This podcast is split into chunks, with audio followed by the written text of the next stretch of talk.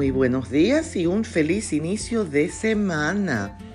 Leo en el libro de Eclesiastés, el capítulo 3 y el verso 7. Tiempo de callar y tiempo de hablar. Me quedé en shock cuando oí a una clienta, que vamos a llamar Mercedes, decir a su esposo, eres un mal amante, ni siquiera me provoca estar contigo. Permanecí en silencio y no supe qué decir, porque hay un tiempo apropiado para todo.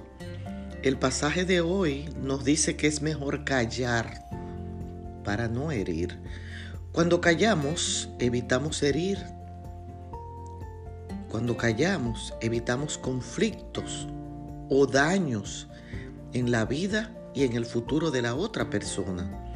Cada uno de nosotros puede recordar palabras que, nos han lastimado o palabras que nos han bendecido. Siempre metemos la pata cuando no callamos. Entender que callar es de sabios y es importante. Muchas familias, amistades y relaciones se han roto por nosotros no practicar el arte del silencio mordiéndonos la lengua para no ofender.